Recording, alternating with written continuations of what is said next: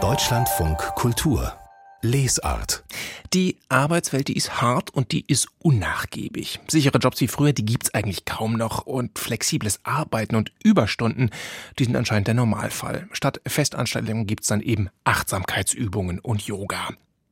Die Wiener Journalistin Verena Bogner hat ein Buch über diese Arbeitswelt geschrieben. Ein Buch über einen Konflikt. Na, der hat vielleicht was mit ihrer Generation zu tun. Verena Bogner ist 1992 geboren. Ganz sicher aber hat er auch was mit der Tatsache zu tun, eine Frau zu sein. Not Your Business, Babe heißt ihr Buch. Hallo Frau Bogner, viele Grüße nach Wien. Hallo, danke für die Einladung. Sie sind ja eigentlich ziemlich erfolgreich ne, in dieser neuen Arbeitswelt als Journalistin, als Autorin im Medienbetrieb. Und Sie beschreiben ja auch selbst, dass Sie früher selbst gerne so eine Einzelkämpferin mit den Überstunden waren. Mögen Sie mal beschreiben, wie sind Sie in den Beruf gestartet? Ja, ich bin in den Beruf gestartet, so wie viele in der Medienbranche starten, nämlich mit Praktika, wo man 250 Euro im Monat verdient, Unterlagen sortiert und Kaffee für die Chefinnen holt und die Bürohunde Gassi führt. Und irgendwann fragt man sich dann, wofür mache ich das eigentlich? Und stimmt diese Erzählung, dass sich das alles irgendwann auszahlen wird? Daran haben Sie Ihre großen Zweifel. Das klingt jetzt aber erstmal doch wieder nach einem reinen Generationenproblem. Oder was haben Sie da als Frau erlebt, was Ihre männlichen Kollegen vielleicht nicht erleben mussten? Ich glaube, als Frau stellen sich einfach so viele strukturelle Hürden in den Weg, mit denen haben Männer einfach nicht zu kämpfen. Und das ist, glaube ich, auch kein Generationenproblem, sondern das zieht sich durch. Ich habe für mein Buch auch ältere ExpertInnen zum Beispiel interviewt und die kennen genau dieselben Probleme, die ich kenne, die meine Freundinnen kennen, die meine Bekannten kennen, die auch nicht alle aus der Medienbranche sind, sondern in ganz verschiedenen Branchen arbeiten. Können Sie das mal an, an Beispielen erzählen? Was haben die erlebt und wo ist Ihnen dann aufgefallen, na Moment, das ist doch was Strukturelles. Naja, als junge Frau geht man in die Arbeitswelt rein und alle erzählen dir, du kannst alles schaffen, wenn du nur hart genug arbeitest, du musst richtig reinhackeln, wie man in Österreich so schön sagt, und dann wird schon klappen, dann wirst du erfolgreich. Und Erfolg bedeutet in diesem Zusammenhang immer Geld, Status, der nächste Step auf der Karriereleiter steht schon bereit. Und irgendwann dämmert einem, dass es doch nicht so einfach ist. Dann merkt man zum Beispiel, ich bekomme immer eine Absage für meine Gehaltserhöhung, aber mein Kollege, der auf der gleichen Stufe steht und vielleicht sogar weniger Arbeit macht als ich, der bekommt diese Erhöhung wie durch Zauberhand. Und ich dachte früher immer, das liegt an mir, vielleicht habe ich zu schlecht verhandelt, vielleicht bin ich einfach doch noch zu schlecht für diese harte Arbeitswelt. Aber irgendwann ist mir der Knopf aufgegangen, dass es nicht an mir liegt und dass es nicht an uns liegt und dass wir zu schlecht und zu schwach sind, sondern einfach an den strukturellen Rahmenbedingungen der Arbeitswelt. Und das äußert sich in so Dingen wie dem Gender Pay Gap, das ist eh immer der Klassiker, aber dann gibt's auch noch den Promotion Gap, also dass Frauen seltener befördert werden, dass sie weniger Zusagen für Gehaltserhöhungen bekommen oder die gläserne Decke, dass man einfach, egal wie hart man als Frau arbeitet, irgendwann steht's an, irgendwann kommst du nicht mehr weiter. Da dann auch den spöttischen Satz bei Ihnen und wenn wir dann die gläserne Decke zerschlagen, dann ist es wieder an den Frauen, die Scherben wegzuräumen, die dabei entstehen. ähm, es gibt natürlich jetzt auch äh, Frauen, die da ganz anders dagegen angehen, die sagen, oh, ich stelle mich diesem Konflikt so unter dem Hashtag Girlboss. Ich mache Karriere. Ich spiele das Spiel nicht nur mit, ich beherrsche das so richtig. Warum ist das falsch oder ist das falsch? Ich bin auf diesen Gag, muss man sagen, selbst reingefallen zu Beginn meiner beruflichen Laufbahn und dachte, na ja, ich bin eine junge, unabhängige, selbstbewusste Frau. Ich feite mich jetzt nach oben und dann tue ich automatisch was für den Feminismus, weil ich bin ja eine Frau und habe mir alles selbst erarbeitet. Und dieser Girlboss-Feminismus, der ja eine sinnentleerte Lifestyle-Feminismus-Strömung ist, muss man sagen, der geht von der Annahme aus, Frauen sind die besseren Männer. Also wenn ich jetzt eine Frau anstatt einem Mann in den Chefinnensessel in dem Fall setze, dann ist das automatisch feministisch, dann ist die Arbeitswelt automatisch gerechter. Aber das Problem ist, an den Strukturen ändert sich nichts. Und dieser Girlboss-Feminismus macht eigentlich Frauen auch oft zu Täterinnen, weil man arbeitet nur an dem eigenen Ego-Erfolg, es geht um Ellenbogen ausfahren, aber es geht nicht darum, die Macht, die man dann hat, zu nutzen, um andere Frauen zu empowern und denen vielleicht weiterzuhelfen und sie zu fördern. Jetzt haben Sie gerade empowern gesagt, wobei das ja ein Stichwort ist und Schlagwort, noch so eine Phrase, die bei Ihnen im Buch auch nicht so richtig gut wegkommt. Empowerment, Ermächtigung. Dabei klingt auch das doch erstmal feministisch. Warum ist das trotzdem auf eine Mogelpackung? Also Empowerment ist ja ein Begriff, den sieht man in nachdenklichen Instagram-Kacheln und auf irgendwelchen Motto-Shirts, die bei Fast-Fashion-Firmen verkauft werden. Und das ist auch so eine Lifestyle-Erscheinung. Das ist genauso wie Girlboss oder so Phrasen wie You Go Girl. Das hat nicht mehr viel mit Feminismus zu tun, sondern da geht es einfach nur um Phrasendreschen.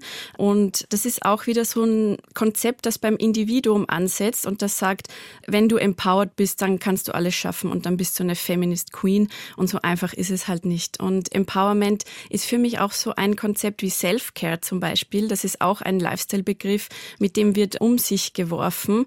Und ähm, es wird uns angepriesen, Gesichtsmaske, Rosenquarzroller, geh ins Spa, dann kannst du wieder brav weiterarbeiten.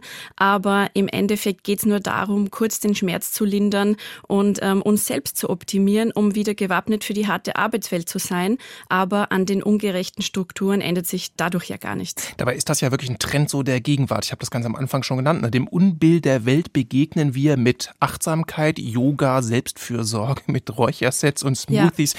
Sie beschreiben sich ja selbst im Buch als Opfer der Selfcare-Industrie. Also Sie machen das schon auch mit?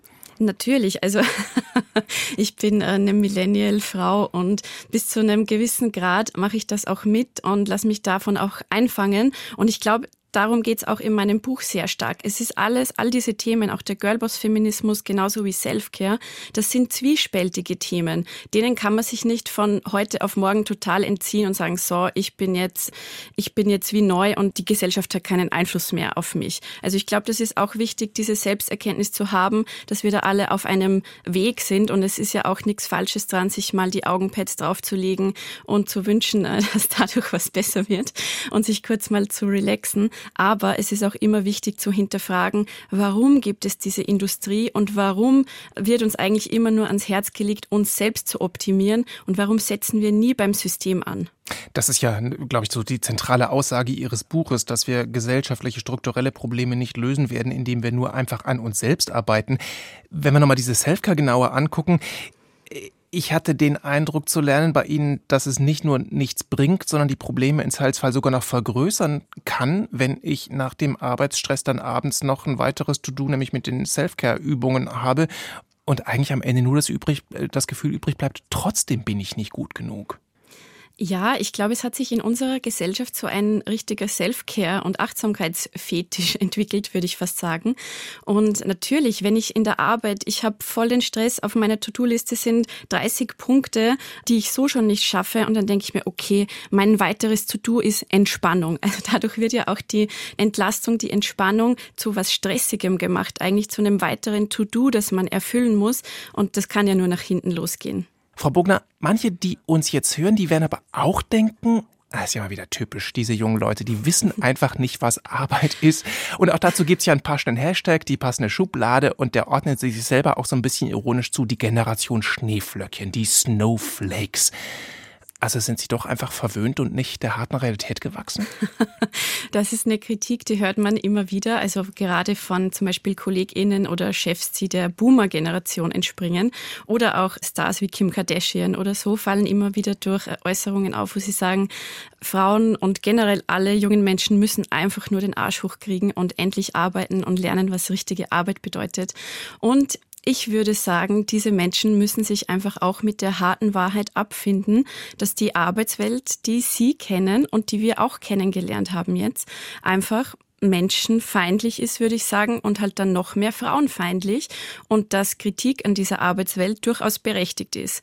Und ich glaube nicht, dass das was damit zu tun hat, dass junge Menschen nicht mehr arbeiten wollen, sondern wir wollen halt anders arbeiten.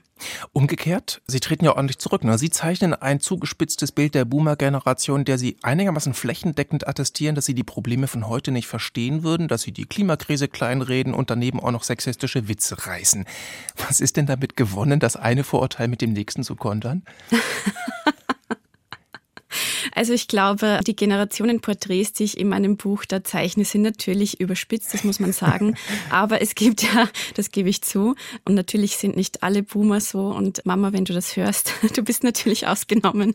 Aber ich habe es immer wieder erlebt und es gibt ja auch Untersuchungen, die zeigen, wie denken die Generationen und was unterscheidet die Generationen. Und zum Beispiel Boomer und Millennials, wir sind in einer ganz anderen Welt groß geworden. Wir sind die erste Generation seit dem Krieg, die wird es nicht mehr besser haben als ihre Elterngeneration.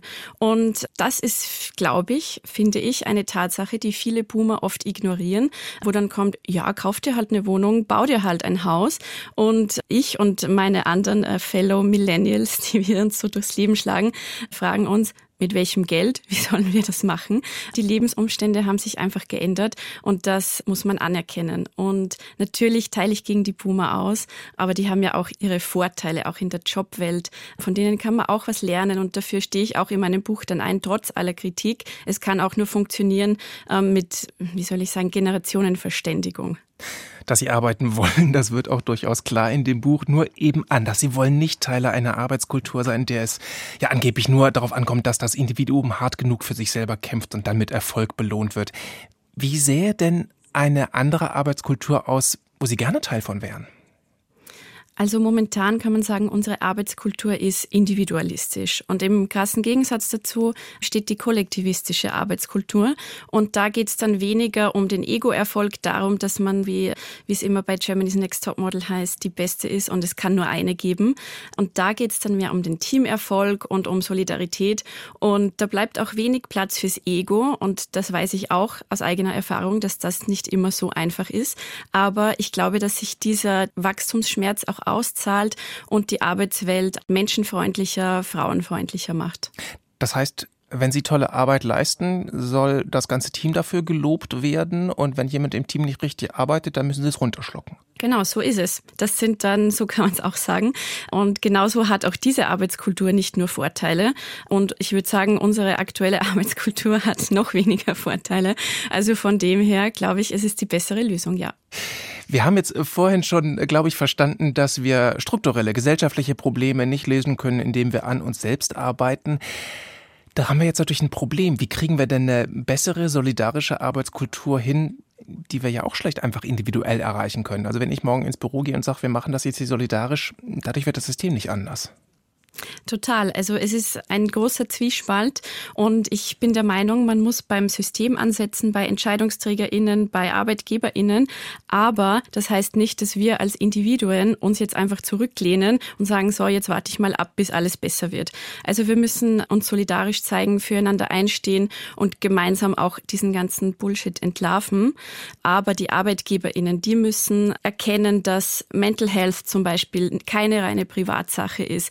Da sind Frauen viel mehr Burnout gefährdet und das hängt auch wieder mit der Mehrfachbelastung zusammen, die Frauen durch Care-Arbeit haben. Auch das wird von ArbeitgeberInnen total ignoriert. Da gibt es so viele Punkte, wo angesetzt werden muss auf struktureller Ebene und das, glaube ich, passiert, indem vielleicht sich politisch was tut, aber eben auch, wenn wir solidarisch sind und laut werden.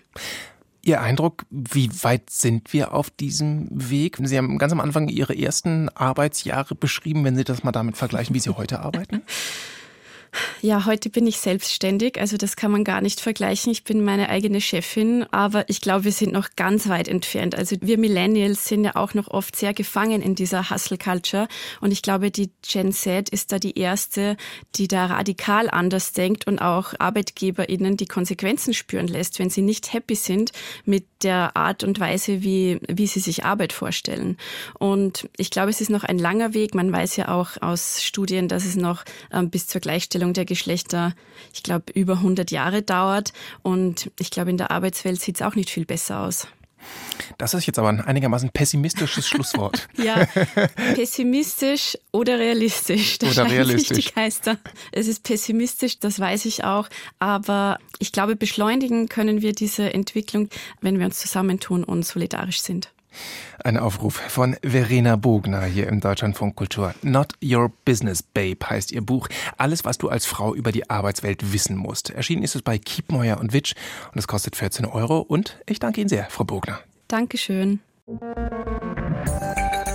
Mehr von der Lesart hören Sie auch in unserer App. Der DLF Audiothek. Jetzt kostenfrei herunterladen für Android und iOS.